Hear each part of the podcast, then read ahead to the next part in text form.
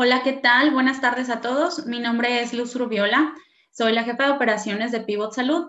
Eh, les doy las gracias por acompañarnos en esta tarde con eh, la conferencia que vamos a tener sobre la soledad, que es la otra epidemia en adultos mayores. Eh, ahorita nos acompaña con el día de hoy el doctor Alfonso Salinas Certuche, él es gerontólogo. Se los voy a presentar platicándoles un poco sobre, su, sobre su currículum y sus credenciales. El doctor Alfonso Salinas es médico gerontólogo por la Universidad Autónoma de Nuevo León. Este, es médico cirujano desde 2011 y realizó un máster en Barcelona en metodología y gestión de la calidad asistencial. Eh, tiene un posgrado en dirección y gestión de centros geriátricos y un diplomado en gerontología también por la Universidad Autónoma de Nuevo León. Actualmente, él está estudiando un doctorado en medicina. Él cuenta con una amplia experiencia profesional desde gestor de calidad hospitalaria en el Hospital Universitario, coordinador estatal de calidad en la Secretaría de Salud, coordinador de salud, seguridad, higiene y ambiente por el hospital, en el Hospital Universitario y es catedrático también de la Facultad de Medicina de la Universidad Autónoma de Nuevo León. Bienvenido, doctor. Muchas gracias, Luz. Muchas gracias a tu audiencia. Eh, gracias por darnos el espacio por acá, poder compartir este tema tan importante y relevante para la calidad de vida del adulto mayor y gracias de nuevo por la invitación. Esperamos que, esta plática sea de provecho para todas las eh, personas que están el día de hoy acompañándonos y, de provecho para los adultos mayores que las rodean.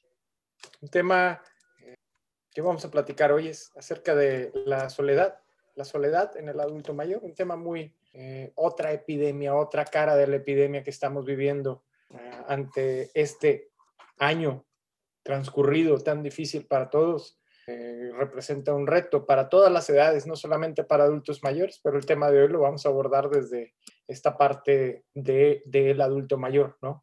Eh, vamos a hablar un poco de lo que conlleva esta soledad, de cómo se ha manifestado, cómo la ha llevado el adulto mayor, cómo le llevan las familias. Y, hemos de comentar que es eh, una de las principales motivos de consulta refleja, no te piden una consulta para ver la soledad, pero la soledad refleja síntomas peculiares, eh, trastornos como eh, depresión, eh, anorexias, ocasiona que no se apeguen a medicamentos y esto también ocasiona un deterioro físico, social también dentro de estas esferas y psicológico, ¿no? Es por eso que eh, merma la calidad de vida del adulto mayor y tratamos de mejorar esta cuestión, ¿no?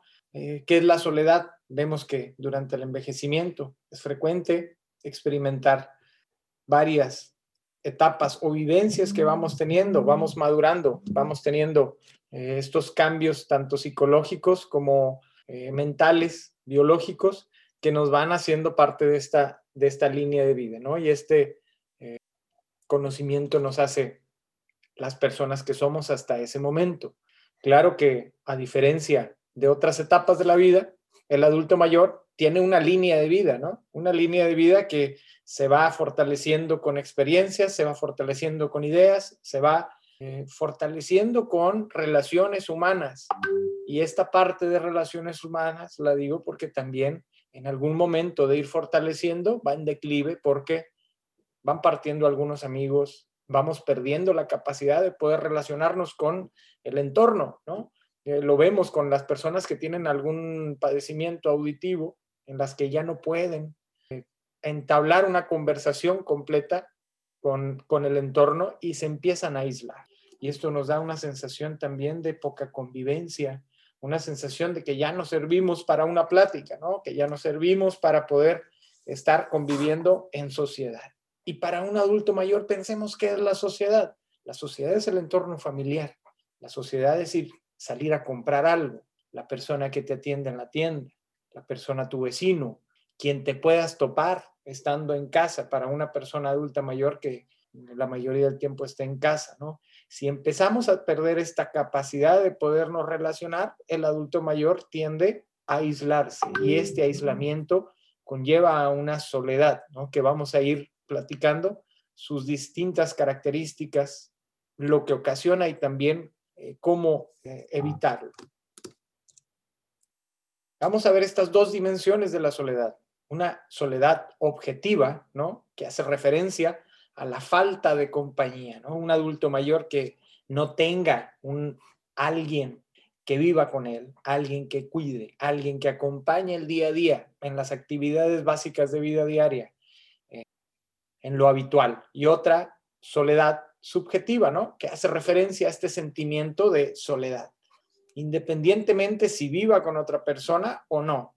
Ahora, esta soledad subjetiva se puede ver también incrementada cuando tenemos un deterioro físico de nuestras vías de entrada, ¿no? Vías de entradas que son estímulos visuales, que podemos ver o platicar con alguien, que podemos estar inclusive viendo la televisión y sentirnos en compañía, o problemas auditivos, ¿no? que ya no puedo entablar una plática con alguien porque no escucho la vía, ya no recibo información, tampoco puedo escuchar el radio, tampoco sé cuando me hablan, tampoco escucho. Si alguien me viene y me toca la puerta, a lo mejor no abro, ¿no? Y ya se pierde una interacción más que el adulto mayor podía tener en casa.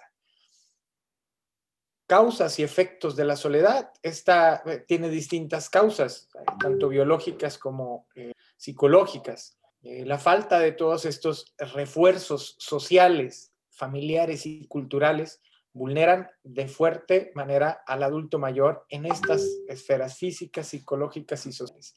Y es bien importante que tengamos en cuenta esta parte física, que no solamente es esta sensación que tiene el adulto mayor, ¿no? que también tiene esta eh, sensación física de tener alguna enfermedad, un dolor de cabeza, puede ocasionar mialgias, dolores del cuerpo, inclusive se refiere a una opresión en el pecho, ¿no? un dolor es que me duele me duele aquí cuando me siento solo, me duele aquí cuando me siento ansioso, ¿no? Y también puede reflejarse en problemas digestivos, puede causar anorexia, puede falta de, apetito, puede ocasionar falta de sueño o un sueño no reparador, ¿no? un sueño que ni siquiera te deja descansar por esta sensación física, ¿no? Psicológicos, una baja autoestima, un claro baja autoestima, una depresión, te vuelves vulnerable a algunos vicios o inclusive, ¿no? Esta depresión te puede llevar a ideas suicidas, que es lo que estamos tratando también de identificar oportunamente. Eh, social, estos prejuicios sociales, y va a depender de la cultura en la que estemos, y me refiero no, no a países, me refiero también a, a ciudades, me refiero también a colonias, dependiendo cómo vivamos nuestro entorno social, me refiero no a una sociedad no vamos, por ejemplo, en, el entorno de Monterrey, no vamos a marcar todo Monterrey igual, ¿no? Puede ser que, en mi colonia se viva la sociedad distinta y estos prejuicios quiero que los vayamos trabajando eh, de manera interna, ¿no? Porque estos prejuicios es como un efecto mariposa que uno tiende a culpar a la sociedad de estos prejuicios sociales, eh, pero entiéndase que se parte de uno. Me refiero parte de uno que uno piensa que la sociedad tiene un prejuicio y ese prejuicio sale de nosotros mismos. Es la idea que nosotros tenemos concebida, el prejuicio que tenemos sobre algo, un juicio que hacemos por adelantado pensando que la sociedad nos va a juzgar de una manera. Es por eso importante que tengamos este contacto social, ¿no? Una mente eh, educada, una mente eh, eh, expuesta a estímulos sociales va a tener una mayor tolerancia a los efectos que esté teniendo de una discrepancia, de una idea que tengan sobre el envejecimiento. Por eso es también importante que, aparte de educar a la sociedad sobre el cuidado del adulto mayor, invitar a adultos mayores también a exponerse ante esta sociedad que está en desarrollo, al igual que la inversión de la pirámide poblacional, hablando de adultos mayores, ¿no? Factores que pueden llevar a esta soledad, a esta sensación de soledad, pues, crisis eh, asociadas al envejecimiento. Pensemos estas etapas. Me gusta mucho comparar estas etapas que vivimos desde eh, que somos niños, que somos adolescentes y luego somos adultos mayores. Tratemos cada uno de nosotros de reflejar esta imagen, de recordar esas crisis que teníamos, sin, ser, sin decir crisis como negativas, no eran momentos de shock que pasaba nuestro cerebro en que éramos niños y ahora pasamos a ser unos adolescentes, ¿no? O estos momentos en los que dejamos de ser adolescentes, crecemos y empezamos a ir a la universidad, tus primeros trabajos, una responsabilidad mayor y el cerebro entra en una crisis de cambio, un cambio positivo, ¿no? Que nos tiene que hacer más fuertes, ¿no? Estas mismas crisis que tienen en las distintas etapas las vive el adulto mayor, las vive y las siente, ¿no? Esta parte de crisis de identidad, ¿no? En donde eh, se viven en conjunto pérdidas o pérdidas físicas o deterioros cognitivos que el mismo adulto mayor puede o no ser capaz de percibirlo, ¿no? Y eso te lleva a un duelo. Este duelo que esperando que se lleve de manera ideal o normal, puede tender también a ser patológico. Aquí es cuando se necesita la intervención de salud para poder guiar o acompañar en este duelo que tengamos, ¿no? En esta crisis de identidad, porque vamos a ir perdiendo. El envejecimiento es una relación de pérdidas y ganancias que eh, es importante también que se dote a la persona. Y esta plática, aparte de ser para adultos mayores, debe de también eh, considerarse para los jóvenes, ¿no? Porque esa crisis de identidad uno la están viviendo de jóvenes, pero la van a volver a vivir, ¿no? Es un ciclo que estamos viviendo de vida que es importante que el joven lo tenga contextualizado, ¿no? de oye, lo vas a volver a vivir, vas a tener otra vez la oportunidad de tener una crisis existencial o de identidad, así que disfrútala, ¿no? Disfrútala en el sentido de, de, saca el mayor provecho, ¿no? Creo que todos pensamos eso, si volviera a ser joven haría esto, si volviera a ser niño haría esto. Esa misma crisis la vamos a volver a vivir todos y tenemos que, a buena manera, entenderla, disfrutarla, ¿no? Para poderla vivir. Eh, una crisis de, de autonomía, dado este deterioro, del organismo físico y la posibilidad de realizar actividades básicas, claro que nos puede agüitar un poco el que ya no podamos, a lo mejor bañarnos, el que ya no podamos agarrar el cepillo de dientes y lavarnos la boca, el que ya no podamos agarrar el celular, a lo mejor, o no entenderle al celular, ¿no? Porque aquí yo no veo botones, ¿no? Y eso nos puede causar una ligera eh, frustración, ¿no? De actividades instrumentales de vida diaria o simplemente actividades básicas, ¿no? el comer, el caminar. Esto puede, puede tender a que el adulto mayor en unas condiciones no tan benéficas para él tiende a aislarse, ¿no? Porque a lo mejor ya no sale o ya no vamos por el abuelo a sacarlo a pasear, ya no vamos por el tío porque ya se enoja o eh, ya se hacen los pantalones o tiene algún accidente, ¿no? Y eso puede eh, mermar en la calidad de vida de la persona cuando no entendemos realmente las necesidades de esta persona, ¿no? Y ahí, cuando no se atiende esta necesidad o esta dependencia de una forma ideal o correcta, empieza esta crisis de autonomía, ¿no? Ya no salgo porque ya no lo puedo hacer, o ya no voy porque tengo miedo a, ¿no? Y eso eh, puede llevar a este tipo de soledad. Una crisis de pertenencia experimentada por la pérdida de roles, ¿no? Eh, o grupos en la vida profesionales que afectan a esta vida social. Pensémoslo en este, eh, vamos al núcleo de la sociedad, la familia. En una familia con, con patriarcado, en el cual el papá puede decir, aquí se hacen las cosas así porque yo mando, yo digo, y empiezan a crecer eh, el entorno de los hijos, empiezan a crecer en el momento en que los hijos ya tienen una capacidad de poder decidir, una capacidad de poder actuar en el cual ya no eres consultado, en el cual ya no te piden permiso para hacer las cosas y esto puede eh, crear esta crisis de pertenencia, ¿no? Es que ya no me hacen caso, ¿no? Y lo vivimos mucho con los adultos, eh, con esta generación de adultos mayores o grandes adultos mayores con hijos de 60 años para arriba que hay esta, esta cuestión, ¿no? Y te lo reflejan, oye, es que mi mamá quiere todavía que haga esto, o mi papá quiere todavía que haga esto porque él dijo, ¿no? Y todavía nos ve como, bebés o todavía nos ve como niños, siendo que ya somos también adultos mayores, ¿no? Te topas esta situación tan, lo veo maravillosa, ¿no? Porque es una manera de trascender en la familia, pero no deja de ser una parte de una crisis de pertenencia que tiene el adulto mayor. Eh, se ve también en la vida laboral.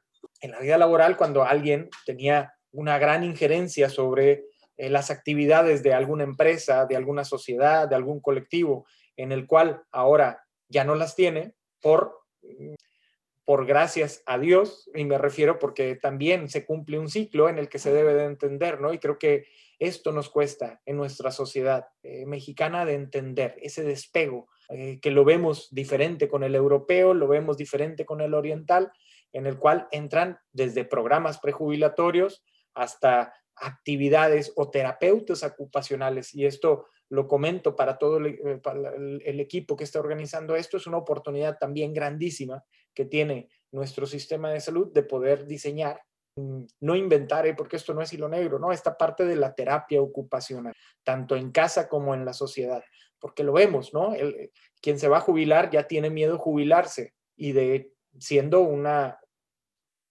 un premio que, que, la vida le está dando, el poder retribuir ahora tiempo, puede ser para él o para lo que él quiera dedicarlo, ¿no? Pero es una crisis, ¿no? De pertenencia que tienen cuando no estamos bien eh, perfilados a un desprendimiento del trabajo. Esto es otra, otra de las eh, formas en las que se puede llevar, ¿no?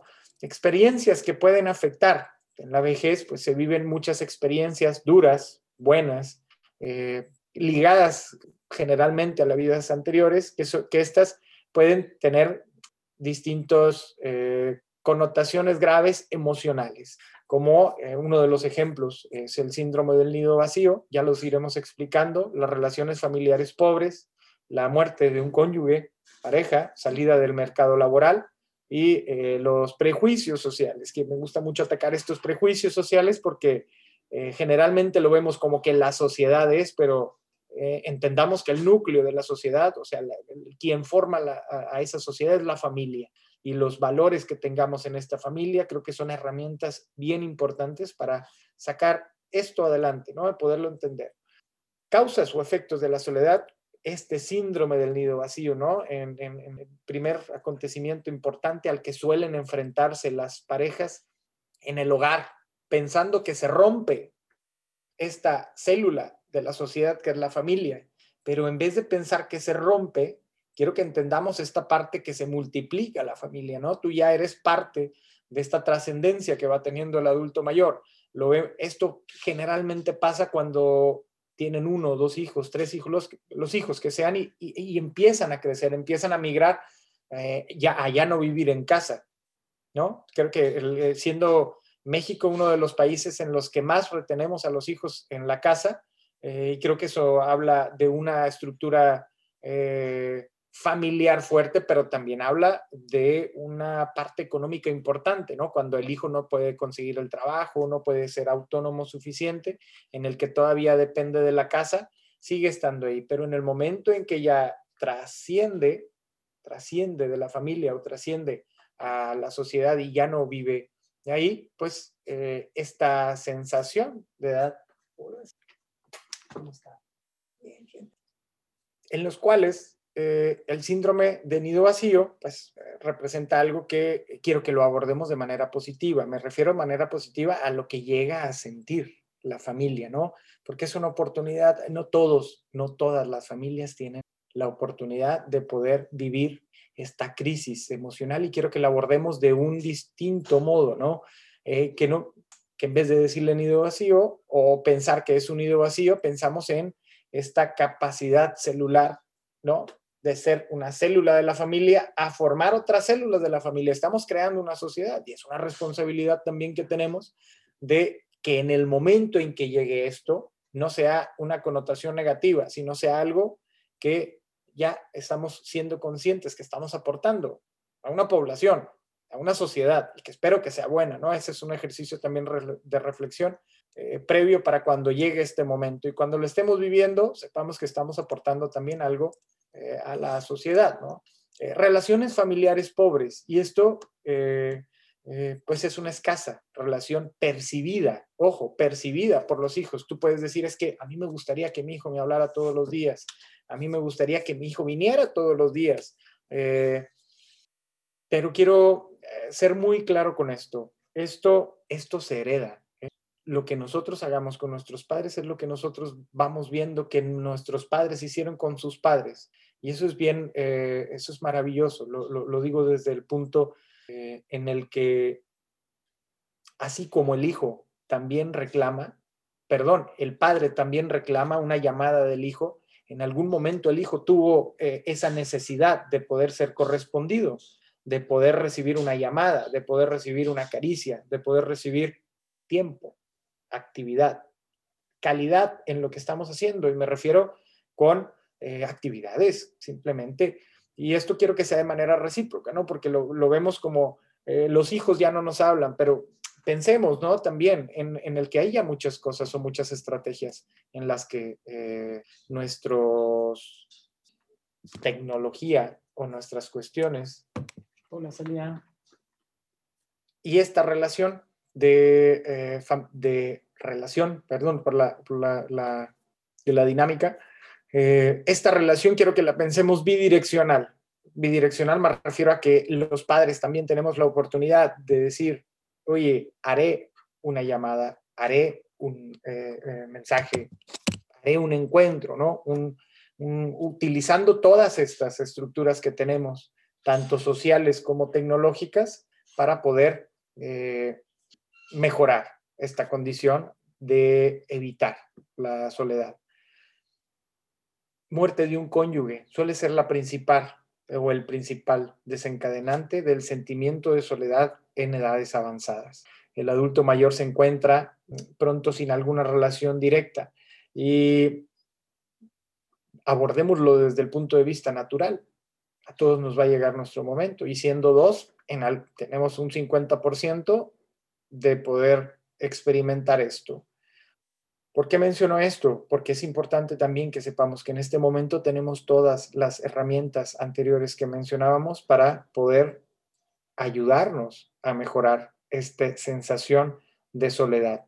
Y la soledad quiero que la abordemos desde un aspecto multicolor, en el sentido en que es maravillosa también. Ya lo, ya lo dice Pablo Pablo Milanés en una de sus canciones. La, soledad es un pájaro multicolor, ¿no? En el que eh, a veces no te da alas para volar, ¿no? Pero lo debes de sentir, lo debes de vivir y es algo que dependientemente de las etapas que estemos viviendo, tenemos que vivirlo, ¿no? Nos puede dar esta parte del silencio para poder crear o construir algo nuevo en nuestros horizontes, ¿no? Que tengamos definidos. Por eso esta muerte del cónyuge, de verdad, eh, perdón que lo hable de manera personal, pero lo leo y hasta se hace como un nudo en la garganta, ¿no? No lo puedes imaginar. Y para aquellos que lo han experimentado, eh, hay todavía, ¿no? Hay todavía un camino adelante. Vemos también eh, etapas de viudez que llevan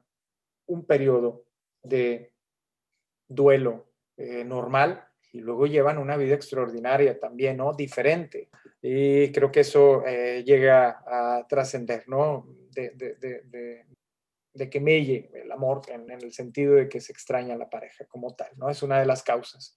La salida del mercado laboral, y creo que esto es eh, también muy común, ¿no? Y, y, me refiero eh, aquí, pues, quien lo experimenta, quien estuvo muy ligado a, a la vida laboral.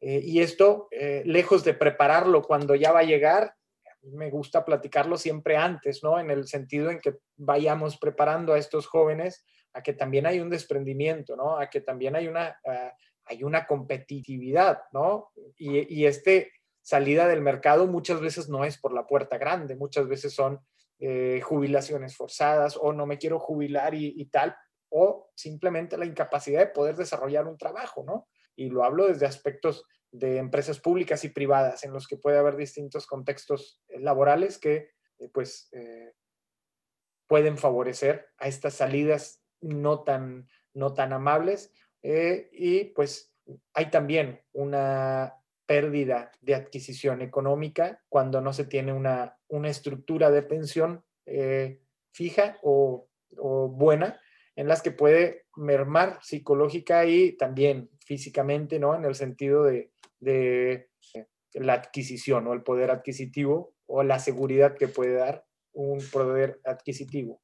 Prejuicios, estos prejuicios en los que la sociedad actual existe, una serie eh, de prejuicios para la vejez, como son la de no tener una productividad, ¿no? El pensar que el adulto mayor no es productivo es un enfoque muy eh, occidental, ¿no? Ya lo, ya lo vamos viendo, ¿no? Distinto a un enfoque oriental en el que posicionan al adulto mayor como un sabio, posicionan al adulto mayor como alguien privilegiado, pero ojo, No son los mismos adultos mayores de Occidente a los de Oriente. ¿Qué quiere decir con esto? Aquí llegamos un poco más deteriorados, ¿no? Llegamos con un poco más de enfermedades crónicas, ya sea por la dieta, eh, deteriorados, no llegamos tanto a, eh, tenemos una evolución distinta después del promedio de vida. Y esto es por transporte público, por economía, por múltiples eh, enfoques sociales que tenemos. Y esto nos hace crear prejuicios. Y estos prejuicios son desde ahorita, ¿no? No, es adultos mayores contra adultos mayores, es una sociedad. Y la sociedad la construye desde el bebé hasta la persona de, de 100, 101 años, ¿no? Por eso es lo que, lo que estos prejuicios quiero que sean siempre abordados con un enfoque eh, grande de, valor que tengamos, un enfoque de, educación, que lo vayamos pensando cuáles son esos prejuicios y que los vayamos eh, trabajando, que estos prejuicios no sean tampoco eh, predominantes en nuestro enfoque o en la mente para superar este enfoque de la soledad o para afrontarlo. Claro que no todo el enfoque en la soledad o no todo esto es negativo. También tenemos estrategias para ayudar a superar esta soledad, para eh, sobrellevarla, para poder eh, mejorar estos, esta sensación que tenemos. Eh, salir, estas estrategias van desde la casa hasta el entorno social en el que estemos, ¿no? Esta parte de que eh, la soledad no es exclusivamente de echarle ganas, eso quiero que nos quede bien claro a todos. Es, eh, creo que llega a ser frustrante cuando alguien que experimenta soledad llegan y le dicen, échale ganas, ¿no? Echándole ganas sale. Echándole ganas no es nada más la última clave, ¿no? Tenemos que diseñar todo un eh, entorno favorable para el adulto para que puedan eh, mejorar esta eh, situación.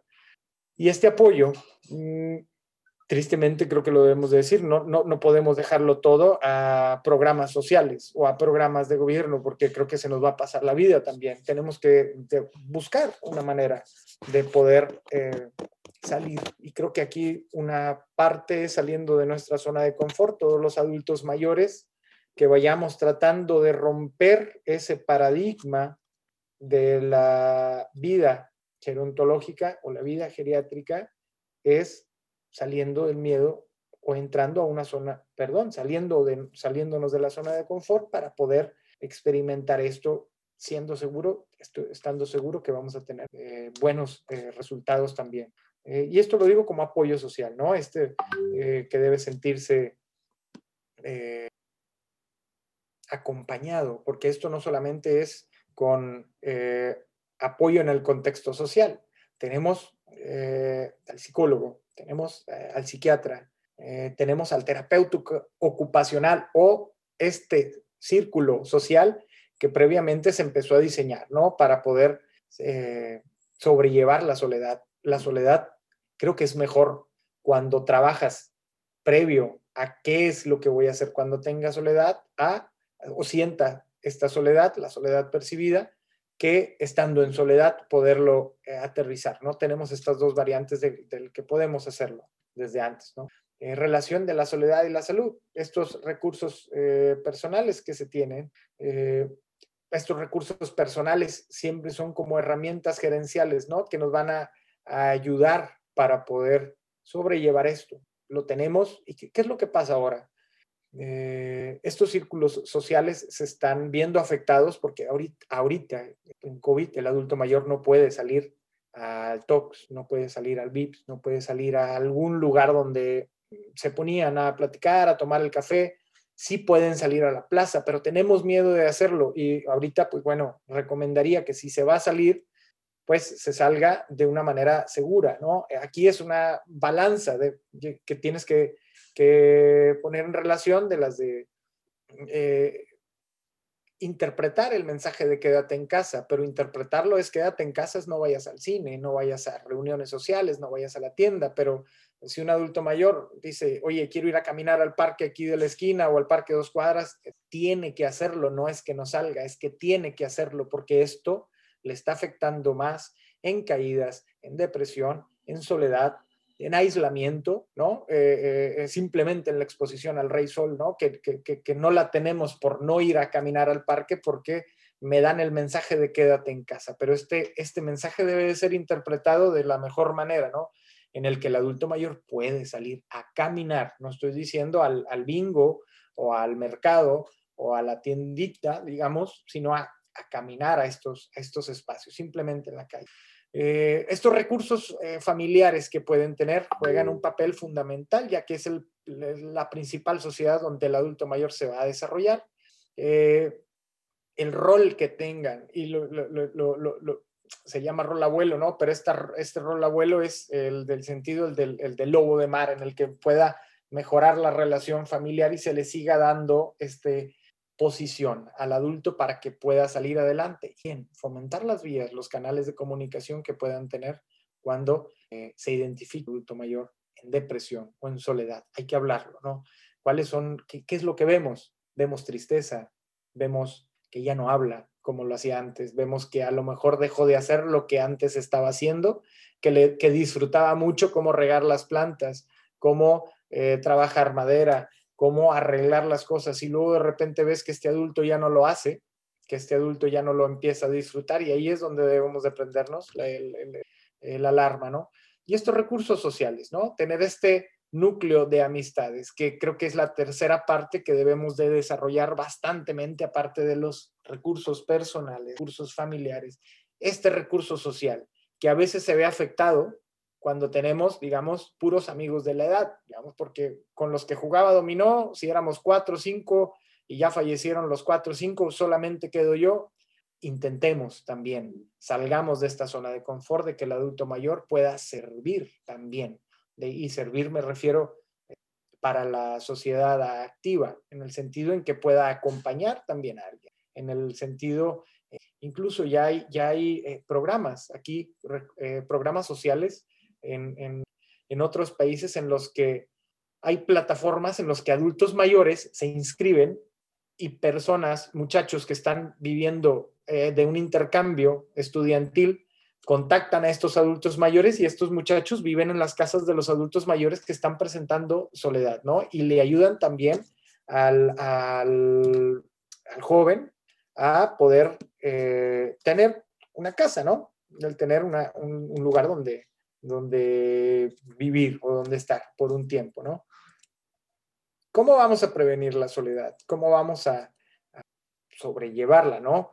Eh, tenemos unas necesidades que, dependiendo del envejecimiento que se vaya teniendo o el envejecimiento que se vaya eh, presentando, existiendo diferentes necesidades que se tienen que trabajar previo, ¿no? Es diferente si abordamos la soledad desde que la presento a la empiezo a abordar o empiezo a pensar, ¿no?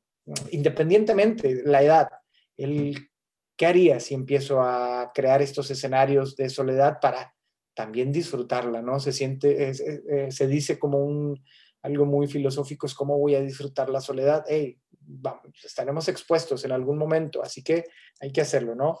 Eh, tenemos que trabajar la necesidad de comunicarnos, ¿no? Tenemos que tener esa reflexión de qué tanto me estoy comunicando con el entorno. Y primero, como bien lo, plasmamos en esta presentación, los recursos personales, qué tanto me estoy comunicando conmigo mismo, qué tanto escucho a, esta persona, a esta conciencia que llevo dentro, ¿no? Porque a lo mejor no, y me refiero a escucharme al cómo me siento, al, cómo despierto, al cómo me duermo, al cómo como, al cómo hago pipí, cómo hago popó, ¿no? Al cómo pienso también, ¿no? El, cuáles son mis ideas, esta, de comunicarme conmigo mismo. ¿Y cómo me comunico? Mediante mis espacios, mediante mi tiempo, mediante mi oración, mediante mi meditación, mediante mi yoga, mediante mi ocio. Esa es una manera de comunicarme conmigo, ¿no? De, cómo me, siento, cómo me visto, cómo me baño, esa, esa, esa parte de comunicarte, cómo, cómo lo estoy haciendo. Ahora, partiendo después de uno mismo, esta parte ya, no viéndola individual, sino ahora viéndola como familia, ¿cómo me estoy comunicando con mi familia? Y este ejercicio, oye, cada cuando le hablo a mamá, cada cuando le hablo a papá, cada cuando le hablo a mis hermanos, cada cuando le hablo a mis hijos, ¿no? O sea, esta, esta, esta parte que no solamente quiero que la abordemos desde el adulto mayor para atrás, sino quiero que la abordemos desde el contexto familiar. Eh, ¿Por qué? Porque son también vías que tienen que estar permeables al momento de la soledad, porque es bien distinto a decir, oye, me siento solo y no sé a quién hablarle. O decir, me siento solo, pero déjeme le hablo a quien regularmente le hablo y, oye, fíjate, me siento solo y ya está, ¿no? Vamos, vamos, vamos acompañando. Este como un primer punto. Eh, necesidades de elegir valores y creencias. Es tan importante que tengamos sólida y tengamos esta puerta abierta siempre a poder experimentar una nueva forma o una nueva estrategia de crear valores, de sumar a nuestra estructura mental. Y me refiero a estas creencias que vamos teniendo, que cada vez es más rico, o, eso creo que sería una evolución normal, la estructura mental o el entendimiento que vamos teniendo del universo, del universo, tanto exterior como el universo interior, ¿no? O esta parte del todo, ¿no? Que la fortalezcamos, que si sabemos que para los que rezan, eh, regularmente en el que, oye, estoy dejando de rezar, espérame, voy retomando esta estructura que me ayuda, este método que me ayuda, que si antes meditaba y ahora no, ahora qué hago, ¿no? Esta, esta parte que debes de tenerla permeable o tener la vía eh, allí para, para cuando se utilice, ¿no? Necesidades de la autorrealización. Necesita autorrealizarse. Y autorrealizarse no quiere decir ganar medallas en, en carreras no quiere decir eh, tener reconocimiento en el trabajo, sino eh, realizarse como persona. Debe de sentirse satisfecho consigo mismo para contribuir a la sociedad y esa satisfacción consigo mismo es entendiendo o contextualizando lo que el adulto mayor está viviendo hasta ese momento. Eh, y me refiero a que es un ejercicio también de autoconocimiento del adulto mayor de la realidad que está viviendo en ese entonces. Y ese autorrealización o autoconocimiento se hace solo o acompañado, ¿no? Hay adultos mayores que tienen la capacidad de poder hacer ese ejercicio de manera personal, solos, y hay otros eh, adultos mayores que necesitan esta guía, ¿no? Que no es malo, al contrario. Eh, y generalmente lo, lo, lo, lo, aborda el psiquiatra, lo puede abordar el psicólogo, lo puede abordar también eh, la parte médica o quien esté apoyando, dependiendo la, la deficiencia que se haya identificado. La necesidad de aprender esta, este mito que tenemos que, que, como dice, ¿no? Chango viejo ya no aprende maroma nueva. Creo que debemos de romperlo desde tajo. ¿Por qué? Porque te podemos aprender muchas cosas, ¿no? Inclusive podemos aprender a estar solo. Eh, y eso es una, parte que, que los sentimientos, las emociones nos uh, hacen lo mejor.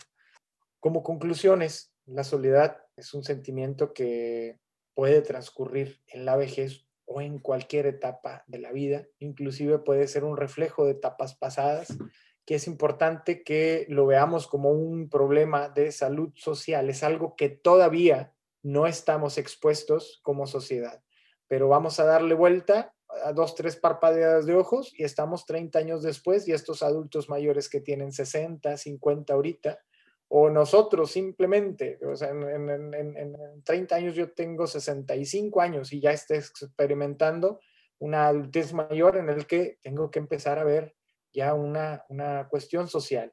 Y espero que mis compañeros se cuiden y espero que mis compañeros también estén conviviendo esto, pero para los que no se cuiden ya no van a estar. ¿Y qué es lo que va a pasar con los adultos que están viviendo ahorita? ¿Dónde? ¿Qué es lo que vamos a hacer? ¿No? Pensando como adulto mayor. ¿Y ahora qué voy a hacer? Si ya no tengo trabajo, ya no tengo, y esa es esta parte que quisiera que, que reflejáramos, ¿no? Se están desarrollando estrategias tanto gubernamentales como eh, empresas o estrategias privadas como Pivot que tienen esta parte o abordaje de cuidados en casa que son extraordinarias y lo hacen de una manera muy profesional que te apoyan al adulto mayor para poderlo conducir a un estilo de vida saludable, y esto va ligado también a un estilo o un envejecimiento exitoso, ¿no? Que vayamos viendo cómo aseguramos este envejecimiento exitoso, que lo empezamos a trabajar previo al envejecimiento, ¿no? Esto sí es un plan, esto es un plan que debemos de tener también para eh, mejorarlo, ¿no? Eh, y esto nos llevará a una reflexión sobre los retos que supone el actuar y el, el colaborar, el con quién colaborar para sobrellevar esta problemática que no solamente es un problema del sector salud. Eh, ¿Alguna pregunta o alguna eh, que se tenga. Estamos a, sus órdenes. Esperemos que hayan disfrutado también la, la, plática. Estoy, estoy a disposición. Muchas gracias, doctor, por, por la plática. La verdad es que muy, muy interesante y muchas cosas que a veces no sabemos nosotros como familiares abordar y cómo verlo con nuestros, o cómo explicarles a nuestros adultos mayores este, este tema sin aislarlos, sin dejarlos un poco, evitar que ellos se sientan fuera o como que ya no son parte de, de la familia, ¿no? Hubo varias preguntas que nos estuvieron mandando durante, mientras usted estaba dando la conferencia y me gustaría empezar con esta pregunta que, que nos hizo eh, José Jesús Rodríguez, que nos mencionó, ¿cómo le podemos explicar a los papás que ahora en la pandemia los vemos de lejos o por alguna herramienta tecnológica porque no los queremos exponer al virus? Porque ellos a veces se sienten tristes de no poder abrazar a sus hijos y sus nietos y pues todos, ¿verdad? Pero ellos especialmente, pues, extrañan, extrañan a su familia. Eh, muy buena pregunta, José Jesús. Gracias por, la, por, la, por el abordaje. Creo que de una manera, primero, con eh, mucha tolerancia. Tenemos que entender el contexto del que el adulto mayor está viviendo y es un reclamo, ¿eh? Lo, puedes experimentar como un reclamo, hey, ¿por qué no me vienes a ver? ¿no? O ya no me quieres, o, o ya no me necesitas, o ya te olvidaste de mí. Y, eso nos duele, ¿no? Lo podemos llegar a sentir de que, oye, pues espérame, papá, sí te quiero, o, cómo te explico. Y muchas veces perdemos la paciencia cuando no contextualizamos el qué es lo que está sintiendo el adulto mayor. Lo que les pediría, aparte de tolerancia, mucha empatía con quien les está diciendo esto, porque esto es un reflejo también de una sensación de soledad. Hey, me siento solo, quiero que vengas.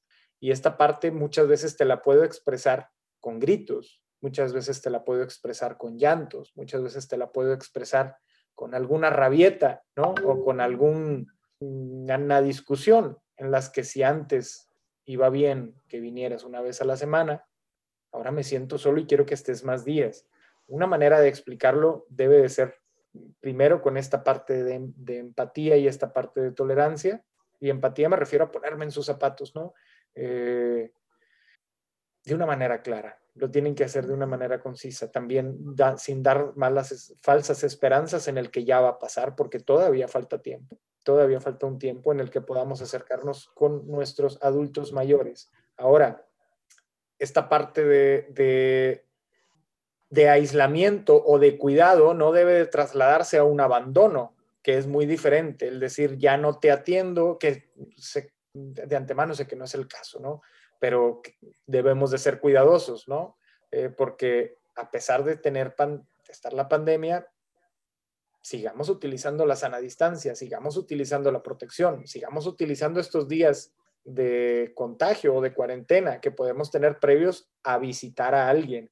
Mm, es muy distinto hacer una reunión de 20 personas en la casa de, abuelito y de abuelita a hacer una visita controlada, y me refiero a visita controlada en el que nos veamos en el porche, cada, tú, tú con tu careta, tú con cubrebocas, sin tocarnos, sin abrazarnos, y vemos y te, venimos y te visitamos el tiempo que sea, ¿no? una hora, dos horas, tres horas, la visita de los hijos. Toda, o hay hijos, los ves en la consulta, oye, doctor, yo vengo y visito a mi papá todos los días, aunque estamos en pandemia, este, a veces no se puede, ¿no? Eso, eso eh, tienen que dejarlo muy claro muchas veces es por la pandemia, muchas veces es por roles sociales que los hijos eh, tenemos y tenemos que dejarlos claros, pero sí también el regalo más grande que va a recibir su padre o madre de ustedes es el tiempo, el tiempo que le puedan dedicar a él, ¿no? Eh, más, que, más que una explicación el tiempo que le podamos dar, sepan que es limitado, ¿no? Sepan que también es algo con mucho valor. Este, espero haber apoyado con, con el, eh, Sí, y más que nada lo que usted mencionó, o sea, explicarles el contexto, porque también parte de la, de la frustración, yo creo, es el hecho de que no se le ve un fin próximo, que todo empezó como vamos a encerrarnos un mes, vámonos como un poquito más y se prolonga un poquito más y ahorita ya no sabemos con certeza cuánto tiempo falta, ¿no? Y pues también la empatía de que ellos sepan que, a nosotros también nos pesa no poderlos abrazar, no poder tener contacto con ellos. Pero como bien dice usted, dedicarles el tiempo de pasar tiempo con ellos, ya sin contacto físico posiblemente, pero a lo mejor con una sana distancia, para que vean ellos que, es mutuo, ¿no? El, el, extrañarse es mutuo. Este, Le, le voy a preguntar otra, otra pregunta que nos hicieron. Este, ¿Cuándo sería necesario agendar una consulta médica por el tema de la soledad? ¿Cuándo debería llegar a ser preocupante el tema de la soledad en nuestros adultos mayores? Cuando el adulto mayor lo refleje o cuando nosotros como entorno o primer entorno veamos que ya no está haciendo la vida normal que tenía. Que lo poníamos en la plática o lo contextualizábamos de esta forma en el que decíamos, oye, si papá le gustaba salir a, caminar todos los días y de repente ya no camina y te refleja una, una negación ante el caminar, tú dices, oye, a ver, espérame, ¿qué, ¿qué, es lo que está pasando? ¿no? Porque puede ser una soledad que está reflejando o está ocasionando una depresión o una ansiedad, o cuando veamos ya valores que se alteran, ¿no? Que no duerme o que está, eh, digamos, todos tenemos un mal día, ¿no? Podemos estar irritados o, malhumorados algún día y se vale, o ya está. Pero es muy distinto a que, oye, hemos notado que papá está eh, renuente o llora todos los días o está eh, distinto a como lo veíamos, ¿no? Creo que es un buen momento para abordar, para, para abordarlo. Eh, ¿Cómo lo podemos prevenir también? Muy sencillo, lo podemos platicar, ¿no? Oye, papá, ¿te sientes solo?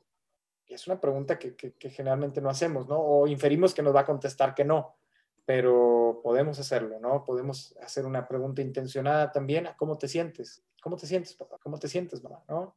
Este, y, creo que esta, esta pregunta va a abrir unos lazos también importantes familiares, el cómo estás, ¿no? esta parte nos puede dar mucho. Y por parte de los síntomas, pues ya lo mencionamos, ¿no? El, el, el que pueda ir mermando las actividades básicas de vida diaria, comer, caminar, platicar, comunicarse, eh, que cuando veamos una alteración en esto, creo que es eh, un momento justo, ¿no? Sin dejarlo pasar mucho. Distinto a que dijeran, ¿eh? También, este, y se aborda distinto. Oye, es que papá caminaba hace un año y ahora no camina. Espérame, tiene todo un año en el que pudiste haber hecho una intervención de, de, mejorar nada más, calidad de vida. Oh, pues sí, de hecho, totalmente hay que estar atentos siempre a todos estos signos de cambios en la conducta para detectar en qué momento en qué momento, pues, hablar con ellos y cuándo sería necesario en, algún, en dado caso alguna intervención. Este, otra, otro participante nos pregunta, mi abuelo perdió el oído recientemente, ¿cómo puedo hacer para comunicarme con él y evitar que se sienta solo? Ok, eh, hay que tener claro primero qué alteración tiene sobre el oído, ¿no? Si este oído puede eh, tener un apoyo también con un aparato auditivo o ya es una pérdida definitiva. Este, partiendo de ahí, ¿no? Y esto, esto eh, nuestros compañeros eh, otorrinolaringólogos nos lo pueden dejar muy claro, ¿no? Una evaluación auditiva y ver el alcance que tiene. ¿Por qué comento esto también? Porque dependiendo la vertiente, ¿no? Si tiene algún deterioro que puede ser mejorado con un aparato auditivo, ya está, esa es la intervención. Y cuando no, tratas de explotar todas las fortalezas que tenga. Oye, ¿y siente todavía? Sí, sí siente. ¿Y ve todavía? Sí, sí ve. Perfecto, vamos a entrarle por ahí, ¿no? Eh, me refiero a contacto, me refiero con un, con un abrazo, simplemente. O cambiar la forma en el que nos podamos referir también de manera escrita. ¿No? Tenemos que explorar todas las vías de entrada que mencionábamos, como las auditivas, las visuales, kinestésicas, que podamos estar experimentando. Eh, igual con lo visual también, ¿no? Cuando, cuando ves adultos mayores que empiezan con deterioro auditivo y luego eh, con, ahí empiezas, oye, vamos a cuidar lo auditivo y vamos a cuidar lo visual, ¿no?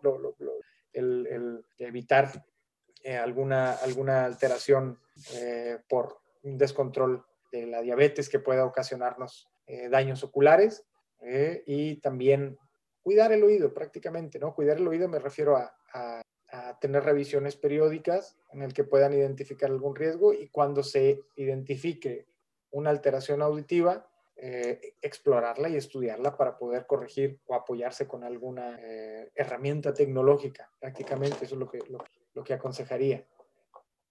Ok, pues sí, eh, muchísimas gracias. Tengo otra pregunta más que, que nos acaba de llegar. Dice, mi papá recién cumplió 72 años. Hemos notado cambio de humor en las comidas familiares está constantemente queriéndonos pagar la comida que llevamos a la casa y se molesta mucho cuando no aceptamos, no le aceptamos el dinero y a veces solo se aísla y se va a dormir. Puede ser un tema de pertenencia que deberíamos monitorear. Estos cambios, esto, esto, ahorita que lo comentan, trato de, trato de entender un poquito el, el, contexto. Eh, cuando llamaba, cuando hablaba de tolerancia, cuando hablaba de, si se fijan, cuando hablábamos de una, de una, de un problema de identidad, de un problema de roles, ¿no? En el que antes yo sentía que todos dependían de mí porque eh, comían o yo era el proveedor de la casa, este, que se lleve, que se lleve esto de una manera, eh, lo quiero, quiero expresarlo de la mejor manera, relajada, ¿no? Que se permita papá que pague, porque él tiene esa crisis de estar sintiendo que ya nada depende de él. Y es una sensación que él también va a sentir padre, ¿no? El decir, oye, yo les pago. Para ustedes, para la familia, puede decir, oye, espérame, si somos cinco, ¿cómo nos va a pagar la comida a todos? Y si es su dinero, ya está, se lo retribuirán de otra forma. Pero dense cuenta que esa sensación de que él paga lo hace sentir bien todavía. Y si paga, ya está, lo que pague, retribuyanlo, retribuyanlo de otra manera. Es una manera de una sensación de decir, oye, yo les pago a lo mejor para que estén aquí, ¿no? Esa es una manera en la que yo me puedo proteger, en el que si los invito a comer, tienen que venir a comer sí o sí. O sea, entiendan por qué, eh, y, me refiero a la familia, eh, porque ahí volteamos a ver al adulto mayor, a ver, ¿por qué papá quiere pagar? Que no pague, espérame, Vamos a ver lo de la familia. ¿Por qué crees que papá está pagando? Porque los quiere tener ahí, ¿no? démosle esa, ese privilegio, esa dicha de, poderlo hacer. Seguro siente bien el, el, el, señorón, ¿no? De invitar a, la familia a, comer. Y esta parte de que, de que tomen lo relajado, no lo sientan tampoco una, una agresión hacia ustedes o que vulneran o que aprovechan de él, al contrario, ¿no? Hay que darle ese tiempo de calidad y les diría que que no se preocupen, ¿no? Es una sensación que no se van a preocupar y tratemos de, irlo llevando tranquilo, ¿no? Que, evitemos también dar ojo, porque pueden venir también deterioros cognitivos ligados a un envejecimiento patológico que eh, si nosotros estamos también, oye, que es que no escucha y le estamos repitiendo y es que eh, no ve y le estamos, mira papá, es que ve aquí, o cuestiones que, que violentan al adulto mayor, se va a defender, se va a defender más que claro. Por eso hay que tener también la, precaución de entender por qué él está reaccionando de esta manera. Y si le damos la contra en que no pague, pues que ah, pague y vamos a retribuirlo de otra manera, ¿no? Ok. Pues sí, mire, y por último, este, no, tengo una pregunta más que dice, ¿qué tipo de terapia ocupacional recomienda para cuando no podemos estar tanto tiempo con nuestro familiar por ya sea por trabajo, porque vivimos lejos, o etcétera. ¿Qué pudiéramos hacer para evitar que se sientan solos? Ok, los roles, que entendamos el rol del adulto mayor en la sociedad, es bien importante, y que eh, veamos la dependencia. Uno dice, no puedo estar tanto tiempo ahí. Claro que no podemos, se los juro que sí. O sea, perdón que lo diga de carácter personal, pero trato de hacer llamadas periódicas con mi abuela, que está en Nuevo Laredo, y digo, híjole, soy un mal nieto por no estar con mi abuela, pues no, no puedo estar en Nuevo Laredo ahorita. O sea, quisiera estar también a lo mejor ahorita conviviendo con mi abuela, echándome un café y esto, ¿no? ¿Qué me hace estar tranquilo? Pensar que mi abuela está en un entorno favorable. Y ese entorno favorable es la familia. ¿Qué pasa cuando no hay familia? Podemos crear ese entorno favorable también. Entendiendo primero la dependencia. ¿Es dependiente o no es dependiente? No es dependiente. Ok, ¿qué roles tiene esta persona? Que pueda aprovecharse, que puedan, y digamos, ahorita aprovecharse de una manera figurada porque es complejo ahorita, ¿no? Pero esta parte de eh, poder tener actividades o roles en casa también, el que nos ayuden. ¿Qué, ¿Qué, tipo de terapia ocupacional? Empecemos por las básicas de la vida diaria, ¿no? De actividades, de roles de una persona de edad también. Eh, ahorita las tecnologías creo que están representando ah, un apoyo extraordinario para los adultos mayores. Hay programas en universidades, la Autónoma de Nuevo León, que ya ofrecen una plataforma para adultos mayores en las que pueden desarrollarse. Hemos participado en alguna sesión donde están 25 adultos mayores, arriba de, de 60 años, conectados y todos interactuando. Y tú dices, wow, qué dicha que hayan roto este paradigma de no me conecto o no me algo. Y seguro habrá, habrá alguien detrás programándoles ahí algo o conectándolos, poniendo audífonos. Y esto, esto es esta, esta parte que, que, que, se hace, ¿no? Ahora, eh, entiendas en dónde está ese adulto mayor. Y me refiero, entiéndase al contexto de si está en la familia, si está solo en una casa, si tiene algún grado de dependencia en el que ya todos los hermanos nos tendremos que poner de acuerdo para hacer una intervención de cuidado. Me refiero con alguien de una enfermera que puede ir a cuidar a casa o alguien, algún cuidador, ¿no? Pues sí, efectivamente. Entonces, le, pues, esas son todas las preguntas, doctor. Eh, no sé si haya, quiere agregar algo más, ya para terminar. Prácticamente agradecerles esta, esta, y felicitarlos por el gran labor que hacen tanto en las familias como a nivel social. De verdad que los felicito, licenciada Luz, y a todo tu equipo también. Y gracias a toda la audiencia que está. Muchas gracias a usted, doctor. Muchas gracias por habernos acompañado el día de hoy. Eh, ahorita vamos a poner los datos del, del, doctor Alfonso Salinas por si desean eh, contactarlo eh, para, para su consulta. Pero quisiera mencionarles a todas las personas que nos están viendo ahorita que por este, este webinar vamos a tener una promoción de 20% de descuento en sus primeros servicios. Para los primeros 20 participantes de este webinar que agenden su valoración telefónica, en el servicio que ustedes decidan cotizar, ya sea atención primaria, que son cuidados básicos de enfermería, atención, em, atención integral o ya sea atención de paciente COVID, se les daría un 20% de descuento en sus primeros servicios. Y esta promoción va a estar válida hasta el 6 de febrero, que es la próxima semana. Aquí está el número de teléfono al que se pueden comunicar y con mucho gusto los vamos a atender. Y pues eh, a continuación les vamos a, pasar los datos por si alguien quiere agendar alguna consulta con el doctor Alfonso Salinas. El, aquí está su teléfono y su correo. Doctor, no sé si quiere mencionar. Eh, Además, que, estamos a sus órdenes en, consulta eh, a domicilio, valoraciones geriátricas y eh, también en Casa Bernardino, un centro gerontológico ubicado en Guadalupe, en la colonia Libertad, en los cuales estamos aquí transmitiendo desde el centro gerontológico ¿eh? y les agradecemos también este, este espacio. Igualmente son los mismos números de contacto y estamos eh, para servir muchas gracias. Nos, saluda la señora que ya también participó aquí con nosotros. Seguro. en el webinar. Muchísimas gracias por, su, tiempo. Aquí están mis datos de contacto. También estoy a sus órdenes, el número de teléfono de la oficina y mi correo electrónico y nuestra página. Muchísimas gracias.